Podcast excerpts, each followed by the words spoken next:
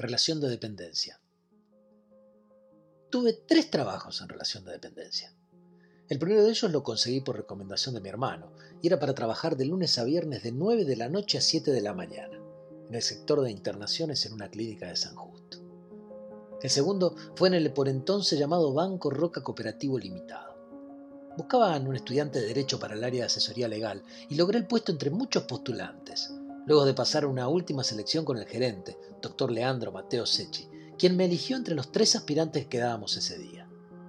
Trabajé en ese banco desde mediados de 1987 y en enero de 1991 empecé a buscar nuevos horizontes, ya que me había recibido y necesitaba un cambio de aire. Así fue que mandé una carta respondiendo a un aviso que leí publicado en el diario Clarín, que solicitaba, para importante banco privado de la capital federal, un abogado ya matriculado, ofreciendo un interesante sueldo y adicionales en concepto de honorarios. La mañana que me presenté supe que era una de las 100 cartas preseleccionadas y me di cuenta que el trabajo era interesante por el perfil de las personas que nos tomaban las entrevistas. Ese día hubo una selección muy agresiva, a partir de la cual el número de aspirantes se redujo a 30. Esos 30 abogados fuimos citados en diferentes turnos para unos días más tarde, donde nos separaron en tres grupos de 10 cada uno y nos aplicaron un método de entrevistas que creo se denomina Gronholm. Ingresamos a una sala de reuniones y nos ubicaron alrededor de una enorme mesa, en cómodos asientos perfectamente organizados con hojas para tomar nota y una taza de café para cada uno. La reunión la lideraba una mujer muy alta, de aspecto similar a un guardiacárcel alemán, con ojos claros y saltones que intimidaba cuando dirigía la vista en forma directa. El edificio del banco era simplemente hermoso y la sala donde nos encontrábamos tenía vistas a la Avenida 9 de Julio y al Teatro Colón, con grandes ventanas vidriadas que dejaban pasar la luz del sol, dándole una gran luminosidad a esa hora de la tarde. La licenciada Rostock, que así se apellidaba, nos presentó un caso cual si fuéramos alumnos de la universidad. La cuestión era que una persona adeudaba al banco la suma de un millón de pesos, pero sin embargo, la sentencia de primera instancia solo había hecho lugar a la de 700 mil. El análisis efectuado por el abogado que llevaba el caso en representación de la institución financiera arrojaba como resultado una casi absoluta certeza de que en la apelación se conseguiría modificar la sentencia y la condena a abonar la suma total adeudada, la de un millón de pesos. El deudor, en el caso traído a estudio, ofrecía abonar la suma de 500 mil pesos y no apelar la sentencia, pero el ofrecimiento contemplaba el pago inmediato de dicha suma de dinero mientras que en el proceso de apelación el resultado se demoraría no menos de seis meses.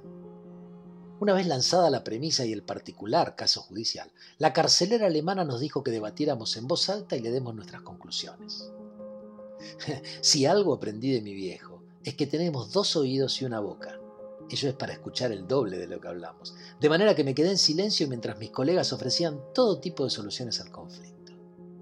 Uno de los abogados presentes, de aspecto muy formal y evidente formación privada, decía que si la certeza que existía era confiable, ya que ningún abogado puede garantizar el resultado de un juicio, debíamos apelar, pues conseguiríamos la restitución de la totalidad de las sumas adeudadas. Otro de ellos, verborrágico e impulsivo, aseguraba que aceptar la propuesta del deudor implicaba renunciar a derechos que su cliente, entiendas en este caso el banco, tenía garantizados y que eso le resultaba algo reprochable. Obviamente no faltó quien quiso encandilar a la licenciada Rostock haciendo una alocución casi política del concepto de justicia y reafirmando que sería injusto premiar al deudor con una quita del 50% de su deuda. Yo no hablaba, miraba a mis colegas y los dejaba empantanarse en discusiones estériles cargadas de una mirada naif, resultante de la falta de experiencia y la lectura de libros académicos.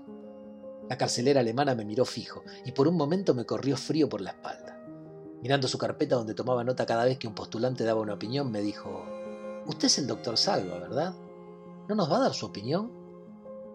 Como quien recibe la pelota en el centro del área chica y la baja con el pecho sin marca a los costados, supe que era mi oportunidad de clavarla en el ángulo. Estaba escuchando atentamente a mis colegas, respondí con absoluta seguridad. ¿Y entonces qué opina? me preguntó la persona detrás de los ojos saltones. Bueno, le dije y me acomodé en la silla preparándome para mi discurso. En primer lugar, pienso que mis distinguidos colegas están analizando la cuestión desde el punto de vista jurídico, aun cuando para mí hay que analizarlo desde el aspecto filosófico. Rostock hizo una anotación en su carpeta y un gesto como de curiosidad. Arrugó la frente y sin mirar me preguntó, ¿y eso cómo sería? Claro, dije yo, yo lo analizaría desde el punto de vista filosófico y sin perder de vista quién es mi cliente. La pregunta que yo me haría es, ¿quién queremos que tenga la plata? Nosotros somos un banco, somos especialistas en manejar dinero y conocemos el efecto multiplicador del mismo. Yo no puedo prescindir de eso a la hora de tomar una decisión. Si el banco acepta los 500 mil pesos hoy y los inyecta en el mercado financiero del cual es experto, estoy convencido de que al cabo de los seis meses que duraría la apelación obtendría mucho más del resultado final de la misma, que sería tan solo de un millón de pesos. Mis colegas empezaron a refunfuñar, algunos en voz baja y otros en voz muy alta, haciendo hincapié en que me estaban contratando como abogado y no como filósofo o bancario.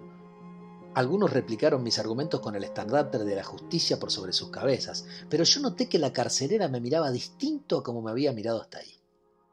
La reunión finalizó y nos dijeron que nos iban a avisar si debíamos volver a una tercera entrevista definitoria. Me fui caminando tranquilo, sabiendo que había causado en aquella severa mujer el efecto que esperaba con mi alocución. Al día siguiente recibí la noticia de que debía presentarme una entrevista con ella. En esa última reunión me enteré que había seleccionado a un abogado por cada grupo de 10 y que ese sería el último eslabón de la cadena para conseguir el puesto. Me hizo muchas preguntas personales, desde mis intenciones con el trabajo hasta mi grupo familiar, si tenía novia, si hacía deportes.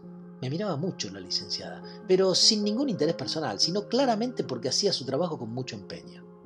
Parecía buscar algo en mí, y yo no sabía qué cosa podía ser aquello.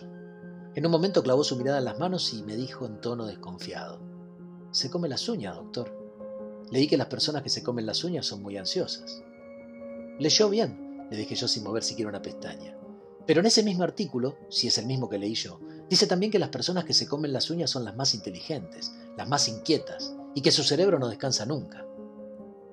Esa tarde, en ese preciso momento, vi la sonrisa de la licenciada Rostock por primera vez en mi vida y de inmediato supe que el puesto era mío.